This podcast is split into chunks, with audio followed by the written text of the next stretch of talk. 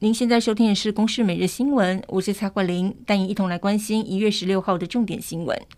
国内新冠病毒疫情今天新增一万五千四百零九例的本土确诊，另外新增四十例的死亡。疫情指挥中心指挥官王必胜表示，本土第三波疫情已经过了高峰。正在持续往下，不过在农历春节过后，仍预期会有一波反弹。至于今年春节连假长达十天，如果过年期间确诊，还是有合约机构能够提供实体门诊、视讯诊疗，还有药物调剂等服务，民众可以上疾管署的网站来查询。另外，在口罩的部分，王必胜表示，第二阶段开放措施如果疫情稳定，预计在春节过后会实施，而整体的政策也将在春节后来公布。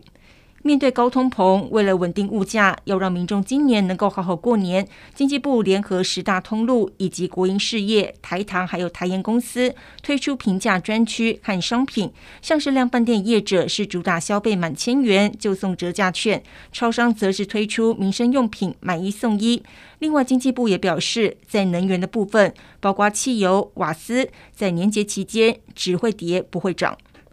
全民普发六千元是否可能在过年之前发放，备受关注。特别条例草案送到立法院将要进行审查，不过各党团的态度不一。国民党是提出只发放现金单纯版本进覆二读，民众党团和实力党团则是主张草案应该要交付委员会实质审查。行政院长苏贞昌则回应尊重立法院的职权审查。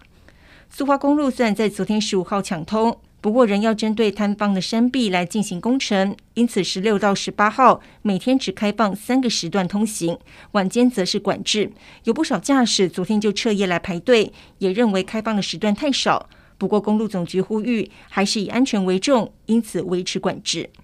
俄罗斯在十四号轰炸乌克兰东部城市第聂伯罗一栋九层楼的公寓。至少造成三十人死亡，包括孩童在内，有七十多人受伤，还有四十多人被埋在瓦砾堆中，凶多吉少。乌克兰总统痛批俄军的轰炸是恐怖攻击，也指责俄国的民众对这种邪恶的行为默不吭声。不过，俄方则是坚称攻击目标是乌国的军事设施。有世界最冷城市称号的俄罗斯西伯利亚中部城市雅库茨克，由于北极有冷空气南下，在十五号出现摄氏零下五十度的气温，比在地人习惯的零下四十度还要酷寒。当地的气象部门已经警告，因为一场异常漫长的寒流抵达，部分偏远地区气温有可能会下探到零下六十二度。